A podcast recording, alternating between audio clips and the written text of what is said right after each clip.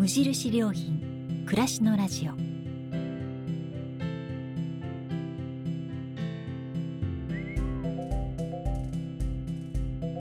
無印良品が今気になっていること伝えたいことを声でお届けする暮らしのラジオ。読む言葉と聞く言葉ではまた印象が違うもの。られる言葉からいろいろなことを想像する。そんなひとときをお届けします。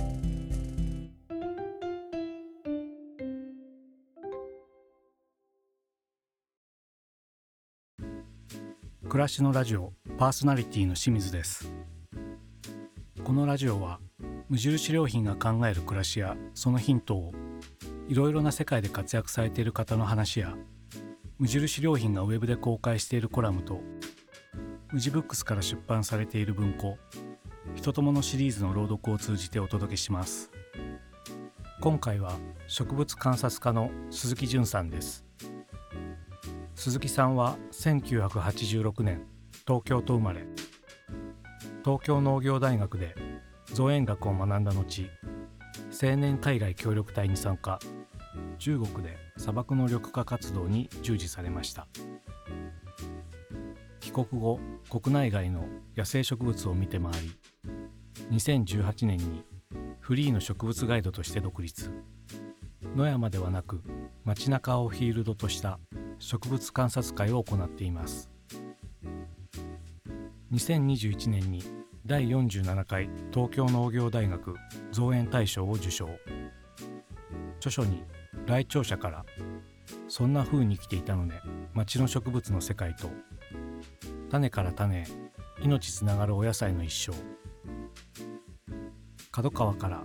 ゆるっと歩いて草や花を観察しよう。すごすぎる身近な植物の図鑑。アノニマスタジオから子ども観察帳を出版されています。監修としてアノニマスタジオから出版された矢原優子さんの春夏秋冬の宝探し。小学館から出版された勝山恵子さんの街中植物観察のすすめがあります。また雑誌などへの寄稿を多数されています。2023年10月来庁者から冬の植物観察日記を出版されました。そんな鈴木淳さんに植物を観察すること暮らしと仕事のことなどについてお話を伺いました。今週より3回にわたって鈴木淳さんのお話をお届けします。第1回は町の植物に関心を持ったきっかけを中心にお話をしていただきました。どうぞお楽しみください。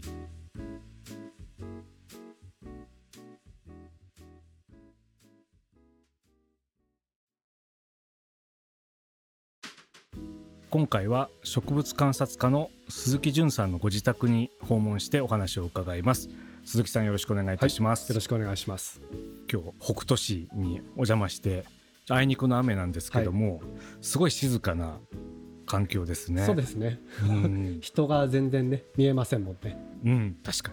に。人も車もほぼ、はい、いないと、はい、しとした雨だけが降っているというところですけども、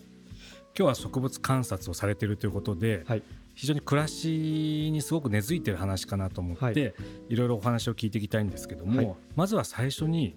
最初に出された本が来庁者さんから「町の植物の世界」っていうのがあって、はい、町のっていうのがついてるのが僕すごく引っかかって、はい、町の植物ってどういうものなんだろうっていうこととか、そもそも観察に関心を持ったきっかけ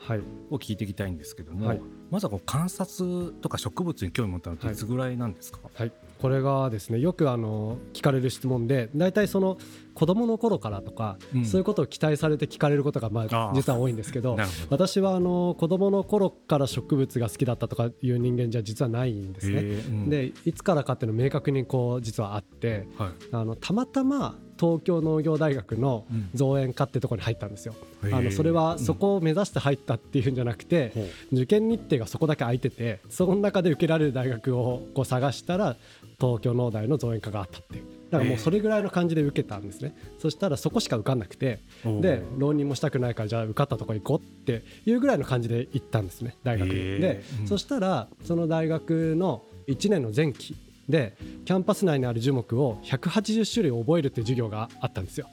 で、そこで180種類、まあ、覚えたんですね授業だから。そしたら急に植物のことに興味が出ちゃったっていうそういうきっかけなんですよね。なのでそれですそこがきっかけ。明確ですね。はい、そうなんです。はい、農業大学に行く、農大に行くっていうのも、はい、一つの大きな選択だと思うんです。そこは決まってたんです、はい、そこはだから決まってなかったんですよね。そこすら決まってそこも別に決まってなくて、ただただ僕はあの学校の先生になろうかなって思ってて、で教職課程が取れる大学っていうのを探してたんですよ。うんうんうん、その中で農大も教職課程取れるんで、うん、だから農大っていうか教職課程が取れるっていうことで探してたっていうことなんです。そのたまたまその大学でありその学科に入ったはい、はい、そういう。それがまあ運命の出会いで。ですね。本当運命の出会いだったなって今思い返すとそう思いますね。がぜ興味持ったっていうのは、はい、180種類名前を覚えると、はい、なんとなくその見るものの景色に入ってくるものが名前が分かってくるみたいなことだと、まさしくその衝撃だったんですよね。これあの2点あるんですけどまずその覚えたことによる衝撃っていうのはまさに今おっしゃっていただいたことで、うん、例えば欅っていうのを覚えるとするじゃないですか、うん、で欅さえも知らなかったんでその欅っていうのを大学1年の時に覚えたら家に帰る時に欅を何本も見るんですね、うん、でそれまでその18年間この道通ってったはずなのに一回も欅っていうものを私認識してなかったんですよね、だけど授業で欅を覚えたら実は欅が身の回りにいっぱい生えてるんだっていうことに気づくわけですよ、うん、そこにすごいなんか植物に対する衝撃っていうか自分に対する衝撃ですよね、はい、なんかその見ていると思ってたものが何にも見えてなかったっていうところの衝撃があって、うん、それでなんかすごい180種類覚えると相当な数が分かるんですよね。街中の樹木だったら。なのでもう分かるキーばっかりになっちゃって、うん、そうしたらなんか今までの人生は何だったんだみたいな感じにぐらいになっちゃったんですよ。それでもっともっと知りたいなっていうモチベーションが湧いてくるっていう、まあ、そういうことが1点だったんです。でもう1点はその樹木を覚える時に大学の先生がまあ教えてくれるわけなんですけど、うん、その時にですねやっぱり樹木の形を見るんですね。で形で特に農大の場合は葉っぱを見るっていうことで教えてもらってたんですけど、葉っぱの形を見てそこにいろんな違いがあるのでその違いをもとに名前をこう調べていくっていう、まあ、そういう方法なんですけど、うん、それやってると例えば葉っぱの縁にあるギザギザみたいなものが、種類によってそのギザギザの形が違うわけなんですよね。でそういうことってなんか初めは葉っぱのギザギザっていう一つのカテゴリーなんですよね、うんうん、どんなギザギザも葉っぱのギザギザなんですけど椿のギザギザと欅のギザギザが全然違う形をしているみたいなことを知っていくっていうことが僕はすごくなんか面白かったんですよね、うん、なんか同じ形だと思ってたものが確かにこうやって見比べたら全然違うわっていう、うん、なんかなんでしょうね。その違いが初めて見えたっていうとこなんですよ、ね、だからそれがやっぱり18年間この違いが見えてなかった。っていうやっぱそこですよね。なんか18年間植物知らなかったってことがすごい僕にとって大事ななんか時間だったなと思うんですよね。そこで。知らなかったことがあったからこそみたいな。そうそうそう、うん、そこのなんかギャップですごい衝撃をより受けちゃったんだろうなと思って、だからもうのめり込むようにですよねそこからはね。じゃあもっと知らないものをどんどん調べていって、はい、それは違いを見つけていくことが一つの大きな大きな。きっかけになってくる、ね、そうですね。本当大きなきっかけですね、うん、だから違いがあるってことに思いも至ってないわけですよね。あそうか。そのその全部木っていうカテゴリーとしてあるんですよ、ね、そうそうそう。だけど違うんですよ、うん、でまあ、当然なことなんですけど。で面白いなと思ったのは欅の葉っぱには欅の葉っぱの形があって、うん、一番衝撃だったのがヒサカキっていう木なんですけど見た目上は先端が尖ってるように見える葉っぱなんですよ、うん、だけど先生がこの葉っぱは先端がへこんでるって教えてくれたんです。で僕にとってはどう見ても尖ってたんですよ、うん、何言ってるのかなと思ってたらよくよく聞いてると先生がもっともっと近づいて確認しろと言ったんです、うんうん、でそうやってもっともっと近づいて確認するとその全体のフォルムとしてはひさがきって先っぽが尖ってるんですよ。葉っぱの先っぽが、うん、だけどその尖ってるところをルーペで見ると1ミリにも満たないぐらいのへこみがあるんですよ、はあ、ちょっとだけへこんでる本当にうん、それが僕は本当だ先生の言ってること本当だと思って、うん、でも1枚見ただけだとやっぱちょっと怪しんでるんですよ、うんうん、これがたまたまへこんでただけじゃないかって思う、はい、1ミリにも満たないっていうのは想像してもらうと分かると思うんですけど、本当にもうねすごい小さな肉眼では認識できないぐらいの些細なものなん。で、でちょっとこれは怪しいなと思って、うん、他の葉っぱもねひさかきの他の葉っぱも見てみたらどの葉っぱもやっぱりちょっとへこんでるんですよ。でやっぱまだ信じられないんで他にひさかきの木を探しに行って違うとこに他の木のひさかきの葉っぱを見てもやっぱりへこんでるんですよね。であ形って決まってるんだって、そのなんかそこもすごくこうびっくりしたんですよね。なんかなんで決まってんだろう。わかりますね。なんかその 本当にディティールが、はい、その種は、はい、それを系統として持ってるっていうことがあるわけですね、はい、植物の世界の中に。あるから私たちは種をね認識できるんですよね。そうだからそういうことかと思って。結構だから精密な生き物というか、そうですよくできてるんですよ。そう。よあですね。だからよくできてるってことに多分感動したんだと思いますね僕。なるほど、うん、でもその先生を目指そうとしてて、思いがけず今でいうとこの沼にはまった感じですね。まさに。そこからでもどうしようと思ってその教員はじゃあやめようみたいな思ったんですですね。でただやっぱりその時は植物面白いなって思いながら植物っていうことをテーマにできる仕事ってやっぱないんですよね世の中に。で選択肢としてはもう研究者の道に進むかまあ、だからそれぐらいですよね、うん、あとは植物園に勤務するとか、はいはい、まあ、それぐらいなんですよ、うん、だからほとんど道はなくて、うん、で植物好きだけど、まあ、どうしようかなって思ってるうちに就職先が見つからなかったんで、なんかもうそこもいきなり飛躍しちゃうんですけどちょっともうしたい就職がないから、ちょっと全然違うことしちゃおうかなと思って。あの青年海外協力隊っていうのに行くっていうすごいもうなんか すごい飛躍なんであんまりこうつながりがないんですけど、うん、あのそういう感じで一回ちょっとそれもまさに思いつきレベルでってことですか、はい、もう思いつきレベルですね。っていうか本当のこと言うと世界一周しようかなって思ったんです。いろんなものを知りたいなと思って。だからだけどそれは親とのね大トラブルに発展しまして。それでそうですよね、まあ親の気持ちと僕の気持ちがなんかね一致できるとこ探したら、まあ、協力隊だったら一応身分保証されてるんであなるほど。それだったら一応、ねうん、あの双方の、ねまあ、権利に役立つ。そうそうそう いけるかなっていうことで、あの協力隊に行ったという形なんです。でも今聞いてて思ったのは、はい、その植物という身近にあったけど知らなかった扉を開けたような形になって、はい、まあ、そこの喜びみたいなのが海外協力隊に行くとまた知らない世界に行くっていうところが、なんかつながってるような気がします、ね、それは僕の中で大枠としてはつながってるんですよね、うん、結局なんか知らないことを知りたいっていうモチベーションがすごい強いので、うん、だからたまたま僕植物にその18歳の時に出会ったから植物をやってるだけであって、もし18歳の時に虫に出会ってたら、虫をやってると思うんですよ。ででじゃなくてもし仮にですよ、うん、僕にその才能はないと思ってるんですけど音楽に出会ってたとしたら、うん、音楽やってるかもしれない。だからなんか多分何でもよかったんじゃないかなっていうのは実は思ってるんですよ、ね、その新しいこと知らないことを知っていくっていうことに喜びを感じる,、はいはい、ので。で今はもう37になってくるともう、ね、植物のことずっとやってきたから、もうこれを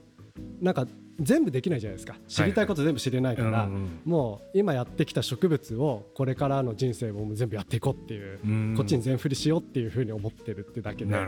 そう。別に多分何でもよかったんだと思うんですよね。そのきっかけに過ぎないと思うので植物結局世界を知りたいってことなんで大きく言うと。なるほど。それの入り口として植物があるっていう位置づけなんですよね僕にとってはね。そう。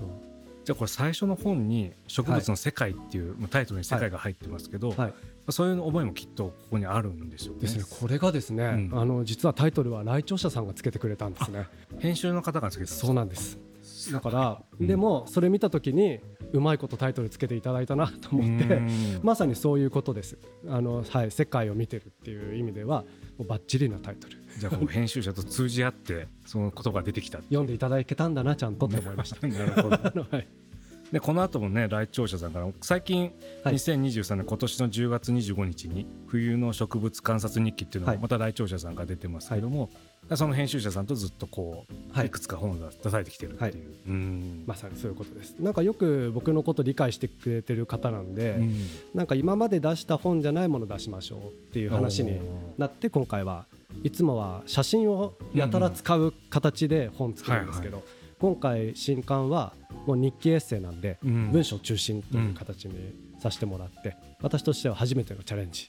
という感じの本になりました。ね、これ私も一読しましたけどもありがとうございます。本当に何ですかね今までだとその植物の世界を切り取ってその中のことをやってらっしゃったのに対して、この新しく出た本は、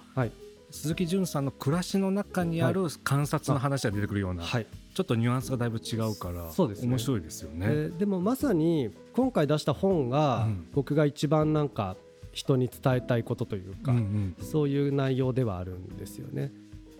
でねこの冬っていうのが、はい、やっぱり植物の世界では少し静かな時期というか、はい、ね。はい、あのあまり注目されない時期だけども、はい、あえて冬でやっているってことと、記録をしていくっていうことによって忘れてしまうこととか、はい、気に留めなかったことが記録されているっていうのが、これすごく書いてあるから、面白いなと思ってました、ありがとうございます、はい、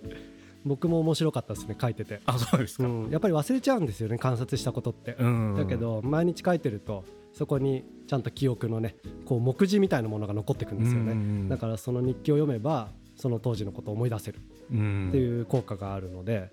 なんかこの冬のことはだから僕もすごいよく覚えてるんですよ。書いたおかげで。そっか、はい、これだからそのよく心の機微みたいな言い方するけど、はい。はい、本当にその機微の繊細なところが、はい、もう何気ない日常ではあるんですけども、こう読み重ねていくと、まあ、植物のそういうちょっとした変化とか、そういう景色の中の話と、ご家族のことだったりとか、ご自身の活動のところが、事細かに書かれてるか繊細に出てくるなと思って、これ多分日記っていう形だったから、はい、これタイトル決めてまとめて書くと、そうですね、多分そぎ落としてっちゃう内容がね、ちゃんと残ってるから、はい、でこれ本当に日記として書いたので、うん、1週間分まとめて書いて、は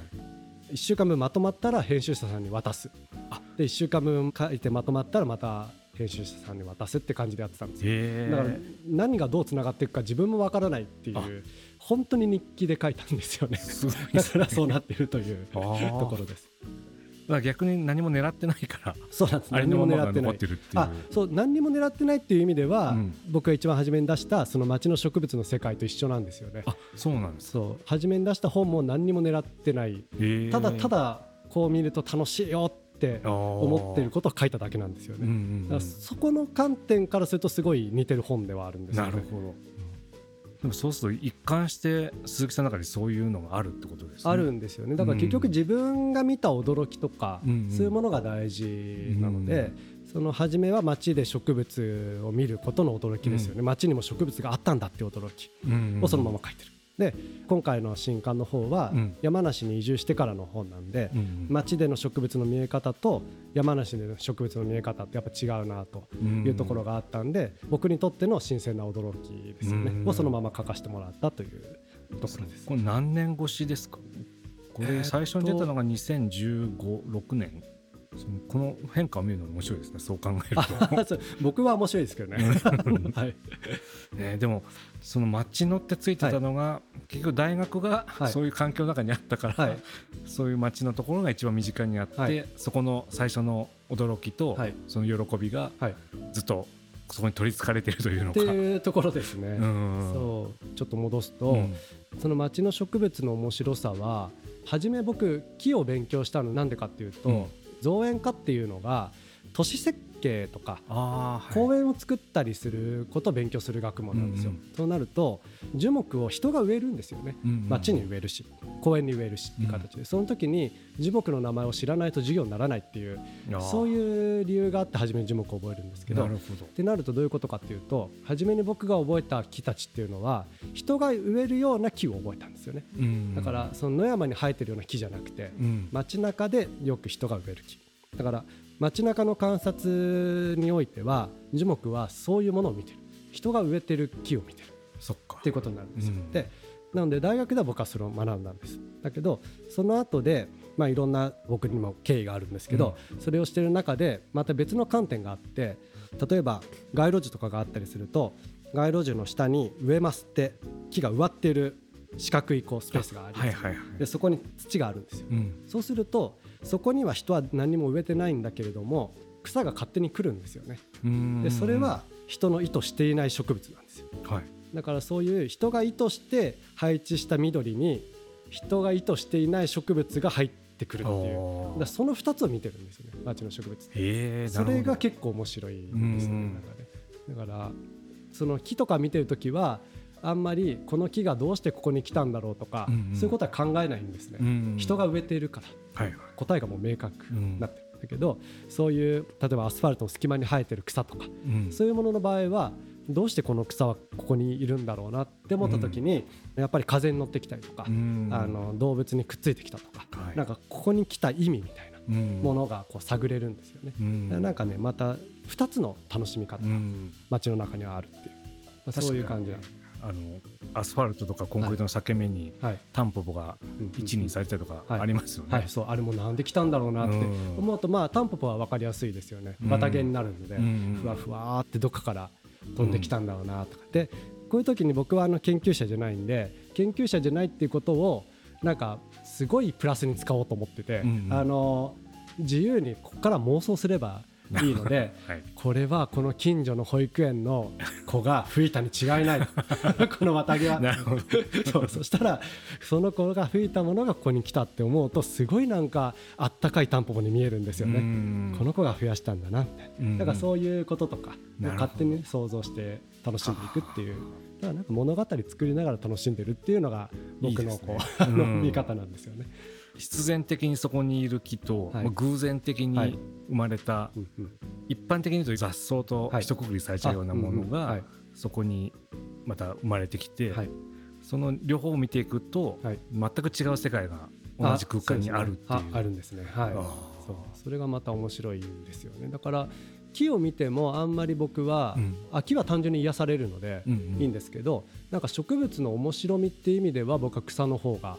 感じるんですよね、うんうん、なんか全然違う生き方をしてるっていうのが草の方はよくわかるので、うん、なんかね。そうそうそう。なんか隙間に生きてんのとかってすごいじゃないですか普通に考えると、うん、なんか人がねどんどんどんどん踏んでいくところに生えてるわけですよね。でもああいうのもよくよく観察してると隙間ってやっぱりねちゃんとね土があって、うん、で水がね流れ込んでくるんですよね。で僕試しにいろんな草踏んでみてるんですけど大体草って踏んでるように見えて隙間にね生えてるからで靴底も凸凹してるんじゃないですか、はいはい、だからね意外と踏めないんですよね草って。あそうですか。そうだから、あれなんか踏んでもなんだろう踏まれても踏まれても生きていけるたくましさを持ってるみたいな表現されますけど、うんうん、そもそもね意外と踏めてないっていうことがあったりするんですよ、ね、だから踏まれないように生きてんだなみたいなそういう発見とかねがあったりして。それもなんかこう生命力というか、はい、ですね。それはそれでいい生き方ですよね。サバイバルの仕方として賢いかもしれない。だからなんか人がスタスタスタスタこう歩いていく中で、なんか実は踏まれそうでかわいそうだなって思われながらも、うん、いや全然踏まれないしみたいな結構気軽に生きてるのかもしれないなとか思ったりとかするとなんか全然人なんか街はやっぱ人のね世界なんで、はい、の中でも全然違う生き方をこうしてるね、ものがいるっていうだけで結構愉快な気持ちに僕はなってくるわけなんですよね。でそういうのが僕は街の植物見ててまあ好きな部分ですね。そういうのがやっぱ自然の中でももちろんね、そこに生えてる群像するのはいろんな事情があってそこになってるけど、確かに街の中っていうのはさらに過酷な条件の中で、はい、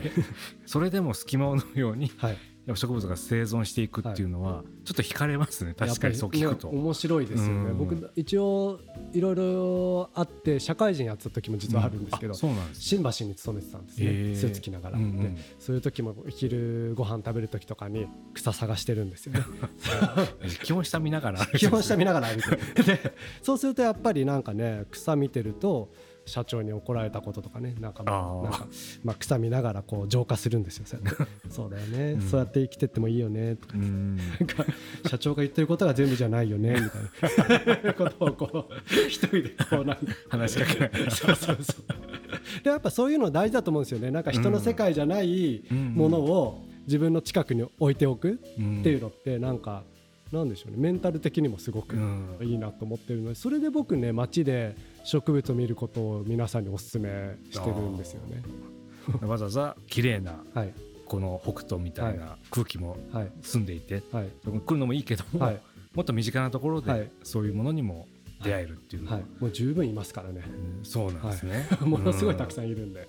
むしろ僕街で植物見た方が楽しいかもなって思ってるぐらいですもんね。あそうですなんか野山に植物があるのはある意味当たり前っていうかそんなに驚きがないっていうか。まあもちろん植物として見たら驚きはいっぱいあるんですけど、うん、なんでしょうね。それはあるでしょぐらいの 感じになっちゃうので、そうですね、まあ、土がある限り。そうですそうです。だから人がいっぱいいるところで植物がいるっていうことはやっぱなんか面白いですよね、だからそう街でこそ植物見てほしいなってやっぱ思うんですよね、土がむき出しになってるところがないですもんねないですね。そう。ないけど生きてるんですよね。余計に際立つというか、はい、目立つ存在ではありますよね。はい。ね、やっぱ気になりますよね、うん、そういう存在ってね、うん、なんか人だってそういう人気になりますもんね。確かに。なんか主流の生き方していない、うん、なんかこうまあ、ニッチなところでなんかやってる人、ね、でもなんか楽しそうみたいな人いるじゃないですか。なんか そういう人っていいですよね そっかだからそういういろんなことが投影できたりとか、はい、想像できる存在として、はい、町の植物っていうのがあるっていう、はい、うん。まさにそこだと思いますね僕ね、はい、それを18歳に気づいて気づいて。のめり込んで。それからずっと町の植物やってる見てるっていうね。じゃあこの後その中でも観察に関するところをもう少し詳しく聞きたいと思います、はい、ありがとうございました、はい、ありがとうございます